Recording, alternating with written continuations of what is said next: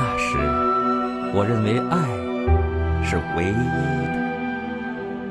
那时，我以为全世界的眼睛都瞎了，只有我是雪亮的。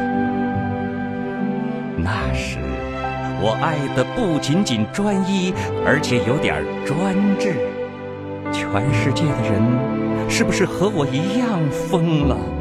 我并不在乎，就这样一厢情愿的满世界招呼。当爱失败时，我却拒绝了失败的爱。爱刹那间使人变得崇高，也使人变得丑陋。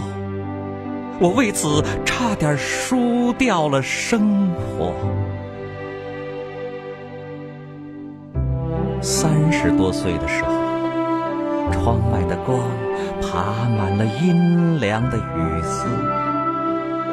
我并不气馁，我从第一次的耳鬓厮磨中感受到了貌似软弱的忍耐，以及时间对所有苦痛的超越。爱不止一次。也不是一次性的燃烧，爱需要一生慢慢的打磨。